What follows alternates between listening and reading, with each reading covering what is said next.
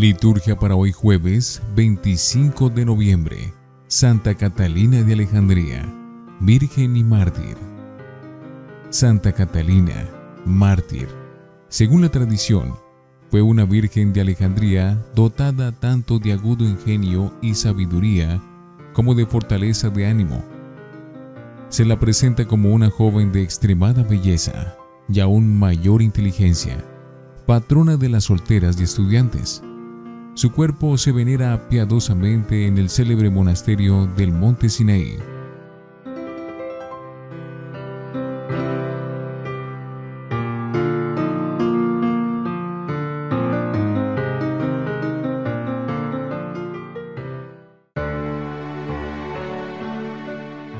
Antífona. Bienaventurada Virgen, que negándose a sí misma y tomando su cruz imitó al Señor, esposo de las vírgenes y príncipe de los mártires. Oremos.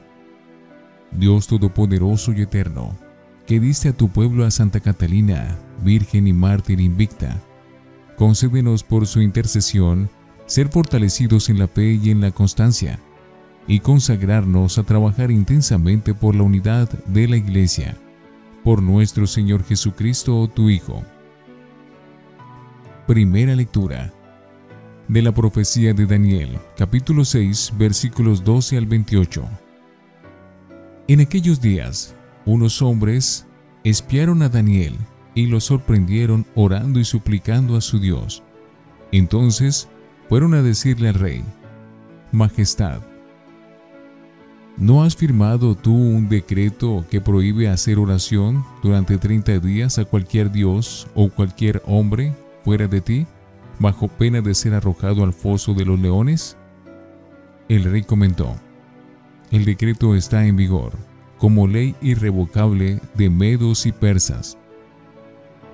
Ellos le replicaron, pues Daniel, uno de los deportados de Judea, no te obedece a ti, majestad, ni al decreto que has firmado, sino que tres veces al día hace oración a su Dios. Al oírlo, el rey, todo sofocado, se puso a pensar la manera de salvar a Daniel, y hasta la puesta del sol hizo lo imposible para librarlo. Pero aquellos hombres le urgían, diciéndole, Majestad, ¿sabes que según la ley de medos y persas, un decreto o edicto real es válido e irrevocable? Entonces el rey mandó traer a Daniel y echarlo al foso de los leones. El rey dijo a Daniel, que te salve ese Dios a quien tú veneras tan fielmente. Trajeron una piedra, taparon con ella la boca del foso, y el rey la selló con sello y con él de sus nobles, para que nadie pudiese modificar la sentencia dada contra Daniel. Luego el rey volvió a palacio. Pasó la noche en ayunas, sin mujeres y sin poder dormir. Madrugó y fue corriendo al foso de los leones se acercó al foso y gritó afligido, Daniel, siervo del Dios vivo, ¿ha podido salvarte de los leones ese Dios a quien veneras tan fielmente? Daniel le contestó, Viva siempre el rey, mi Dios envió su ángel a cerrar las fauces de los leones, y no me han hecho nada, porque ante él soy inocente, como tampoco he hecho nada contra ti. El rey se alegró mucho y mandó que sacaran a Daniel del foso. Al sacarlo, no tenía ni un rasguño, porque había confiado en su Dios. Luego mandó el rey traer a los que habían calumniado a Daniel y arrojarlos al foso de los leones con sus hijos y esposas. No habían llegado al suelo, y ya los leones los habían atrapado y despedazado. Entonces el rey Darío escribió a todos los pueblos, naciones y lenguas de la tierra, paz y bienestar. Ordeno y mando que en mi imperio todos respeten y teman al Dios de Daniel. Él es el Dios vivo que permanece siempre. Su reino no será destruido, su imperio dura hasta el fin. Él salva y libra, hace signos y prodigios en el cielo y en la tierra él salvó a Daniel de los leones. Palabra de Dios, te alabamos Señor. Salmo responsorial, tomado de Daniel 3. Ensálcelo con himnos por los siglos. Rocíos y nevadas bendigan al Señor. Ensálcelo con himnos por los siglos. Témpanos y hielos bendigan al Señor. Ensálcelo con himnos por los siglos. Escarchas y nieves bendigan al Señor. Ensálcelo con himnos por los siglos. Noche y día bendigan al Señor, ensálcelo con himnos por los siglos. Luz y tinieblas, bendigan al Señor, ensálcelo con himnos por los siglos. Rayos y nubes, bendigan al Señor, ensálcelo con himnos por los siglos. Bendiga la tierra al Señor, ensálcelo con himnos por los siglos. Aleluya, aleluya, aleluya. Levántense, alcen la cabeza, se acerca su liberación. Aleluya, aleluya, aleluya. Del Santo Evangelio según San Lucas, capítulo 21, versículos 20 al 28. En aquel tiempo, dijo Jesús a sus discípulos, Cuando vean a Jerusalén sitiada por ejércitos, sepan que está cerca su destrucción. Entonces los que estén en Judea, que huyan a la sierra, los que estén en la ciudad, que se alejen, los que estén en el campo, que no entren a la ciudad, porque serán días de venganza en que se cumplirá todo lo que está escrito. Hay de las que estén en cinta o criando en aquellos días, porque habrá angustia tremenda en esta tierra y un castigo para este pueblo. Caerán a filo de espada, los llevarán cautivos a todas las naciones Jerusalén será pisoteada por los gentiles, hasta que a los gentiles les llegue su hora. Habrá signos en el sol y la luna y las estrellas, y en la tierra angustia de las gentes, enloquecidas por el estruendo del mar y el oleaje. Los hombres quedarán sin aliento por el miedo y la ansiedad ante lo que se le viene encima al mundo, pues los astros se tambalearán. Entonces verán al Hijo del Hombre venir en una nube con gran poder y majestad. Cuando empiece a suceder esto, levántense, alcen la cabeza, se acerca su liberación. Palabra del Señor. Gloria a ti, Señor Jesús. Oremos. Te pedimos, Señor, que los dones que te presentamos en la celebración de Santa Catalina de Alejandría, por su gracia, te sean agradables, así como te fue grato el combate de su martirio. Por Jesucristo nuestro Señor. Antífona. El Cordero que está en medio del trono los apacentará y los guiará a los manantiales de agua viva. Oración después de la comunión. Dios nuestro, que coronaste a Santa Catalina de Alejandría con la doble victoria de la virginidad y del martirio. Concédenos, por la eficacia de este sacramento, vencer con fortaleza todo mal y obtener la gloria del cielo. Por Jesucristo nuestro Señor. Lección Divina. Oremos.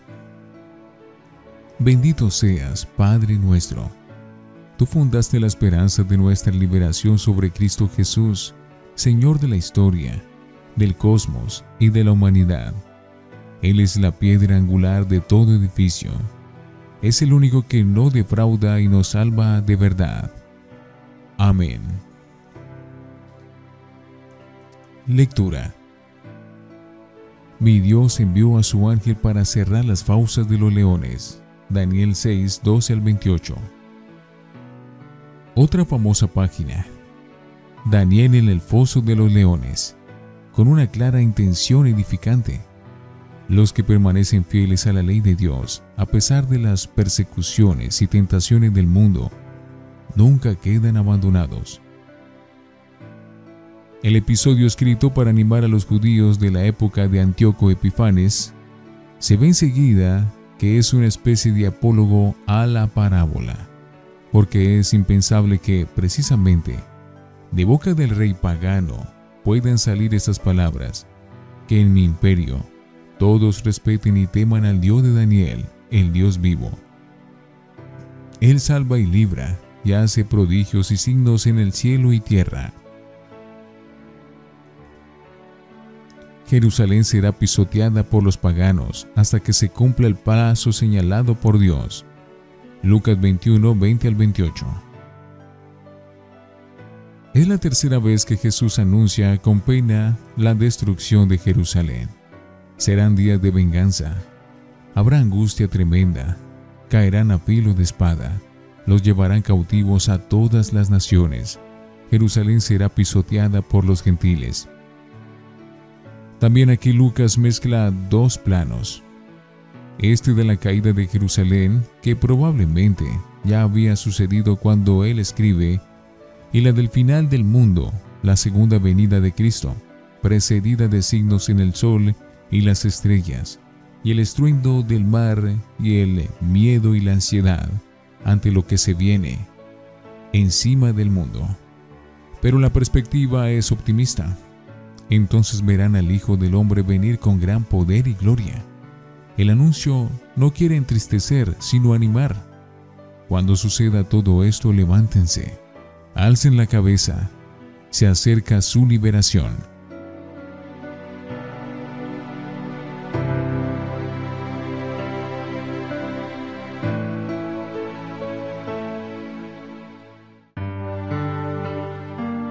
Para meditar. Que sea o no histórico, no importa gran cosa. Como no son históricas las parábolas de Jesús, lo que interesa es que los lectores del libro se sientan animados a perseverar en su identidad de creyentes en medio de las circunstancias más adversas. Aunque no seamos arrojados al foso de unos eh, leones, también nosotros muchas veces nos encontramos rodeados de fuerzas opuestas al Evangelio de Cristo. Con nuestras propias fuerzas no podríamos vencer pero la lección del libro de Daniel es que Dios protege a sus fieles, que le da fuerza para resistir y que vale la pena mantener la fe, porque es el único camino para la felicidad verdadera. No nos dejes caer en tentación, líbranos del mal. Es una lección para tiempos difíciles. ¿Y cuáles no lo son? Si Antíoco en tiempo de los eh, macabeos, obligaba a los judíos a sacrificar en honor del dios Zeus, hoy el mundo nos invita a levantar altares y a ofrecer nuestras libaciones a mil dioses falsos, que nos prometen felicidad y salvación, egoísmo, placer, violencia, dinero, éxito social, poder. Ojalá hagamos como Daniel que tres veces al día hacía oración a su Dios Rezar en medio de un mundo pagano es la clave para que podamos mantener nuestra identidad. Las imágenes se suceden una tras otra para describirnos la seriedad de los tiempos futuros. La mujer encinta, la angustia ante los fenómenos cósmicos, la muerte a manos de los invasores, la ciudad pisoteada. Esta clase de lenguaje apocalíptico no nos da muchas claves para saber adivinar la correspondencia de cada detalle. Pero por encima de todo, está claro que también nosotros somos invitados a tener confianza en la victoria de Cristo Jesús. El Hijo del Hombre viene con poder y gloria, viene a salvar. Debemos alzar la cabeza y levantarnos, porque se acerca nuestra liberación. Reflexionemos. ¿Testimoniamos la presencia salvadora de Dios en los momentos más difíciles? ¿Reconocemos que los signos de la naturaleza nos anuncian la llegada de la salvación? Oremos. Ven, Señor, no como juez implacable, sino misericordioso. Ven, Señor, para poner las cosas en su sitio y dar a tu pueblo la herencia prometida. Ven a devolvernos el gusto por la vida. Amén.